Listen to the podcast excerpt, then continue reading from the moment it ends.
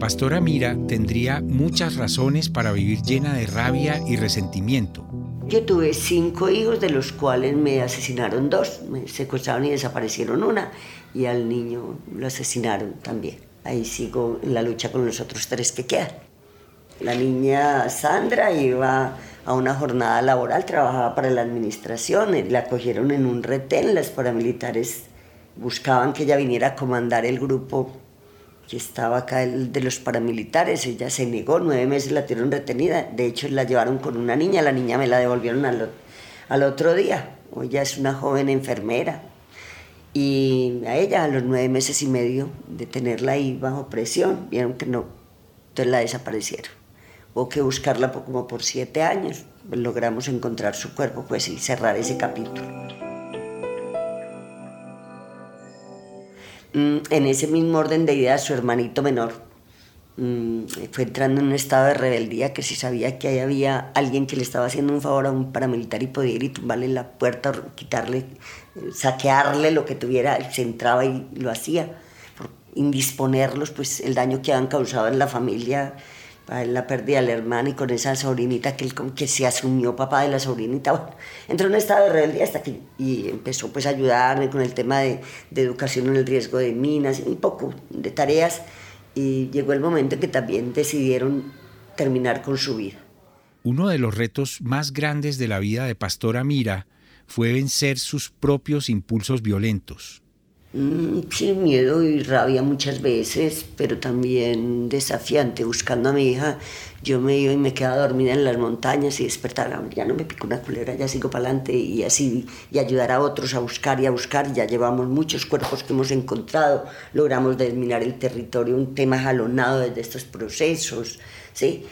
Y rabia con el creador y con todo cuando un paramilitar se mata en una mina aquí cerquita, lo puede la familia atender, enterrar, acompañar, mientras uno está buscando a su ser querido, que lo único que estaba era prestando un servicio, y lo cogen y lo, lo desaparecen. Y es que hay un intervalo solo de ocho días entre la desaparición de mi hija y la desaparición de mi hermano menor. La familia se volvió una locura y yo decía, estoy loca, tiro piedras, no, no voy a tirar piedras con esas piedras voy a empezar a construir andamios para pararnos. La Coalición Internacional de Sitios de Conciencia y Javeriana Estéreo Bogotá presentan la serie radial 50 vidas. El capítulo de hoy, Sacar a los hombres de la guerra.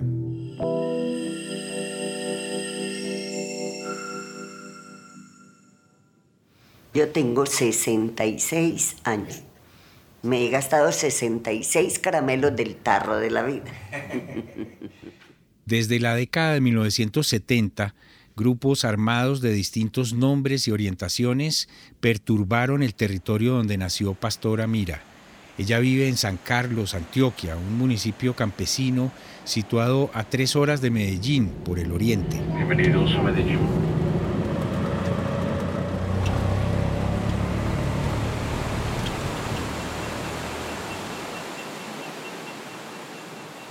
Bueno, dentro del el uso de los recursos del territorio, este territorio entra en disputa en fuerzas de izquierda y derecha, que la clase dirigente los utiliza como para que defiendan sus intereses. Entonces empiezan a sentirse la presencia de actores de izquierda, las FARC, noveno y 47 frente, pero también el Carlos Alirio Buitrago del ELN y por otra parte, entonces empiezan las autodefensas del Magdalena Medio, los hombres de, de Ramón y Sasa, que es el primer bloque, que se va modificando, luego por los del señor Berna, Diego Murillo Bejarano, bloque Metro, pasando luego a Cacique y terminan desmovilizándose como héroes de Granada en el año 2005. Y entonces llegaron hablando duro y pisando duro el tema de las FARC, pues es como el hijo no reconocido, ¿sí? Que era por allá como escondidito, ver cómo, cómo hago para que me den un poquito, para que me den un poquito. El paramilitar no, era exigiendo.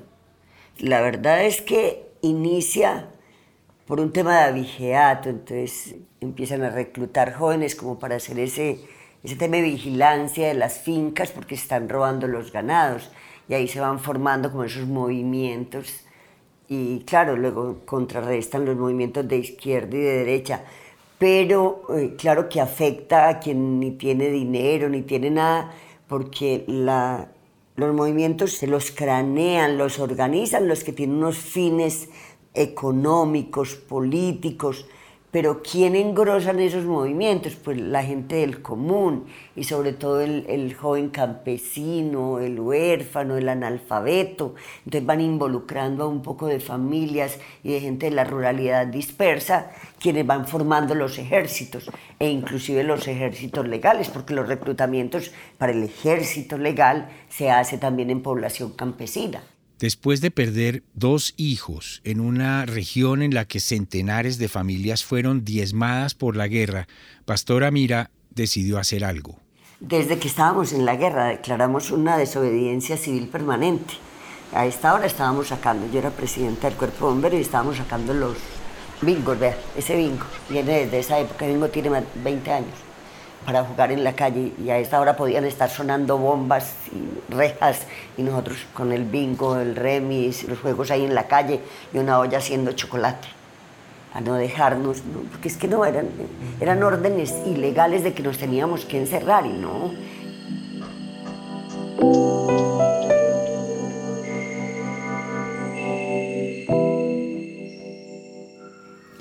Eso entramos a hacer un trabajo social, nos entramos a, conformar un movimiento político, la primer fuerza política ciudadana de este territorio, para seguir transformándolo y buscar la forma de, separar las armas de la política.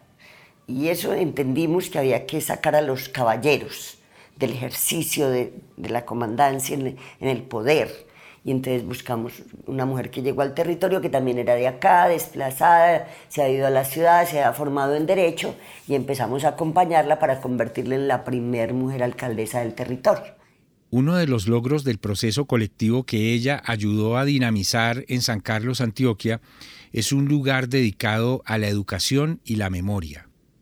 Estamos con esta casa, que es el Museo Comunitario, Casa de Memoria Care recibimos visitantes, justo como les digo, procurando que se conozca el, el, daño que ocasiona el conflicto en un territorio, un poco de cuál es la ruta de por qué se mueve ese conflicto, haciendo una lectura de contexto total, no es ni que estas armas son más malas ni las otras, no.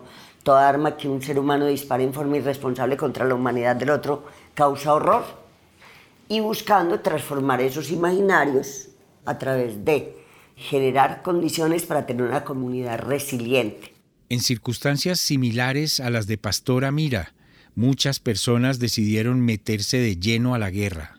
Sí, sí, sí, claro, y lo dicen tranquilamente, pero finalmente ¿qué lograron hacer? Sacarle torteros a otros que no era el que le había causado el daño.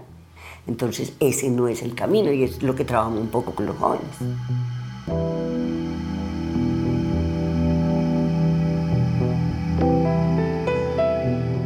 50 Vidas es una serie radial de la Coalición Internacional de Sitios de Conciencia y Javeriana Estéreo Bogotá. Libreto y dirección José Vicente Arismendi. Grabación de campo y postproducción Laura del Sol Daza. Producción Juan Sebastián Ortiz. Transcripciones Ana María Velázquez. Producción ejecutiva Lina Marcela González y supervisión general Darío Colmenares.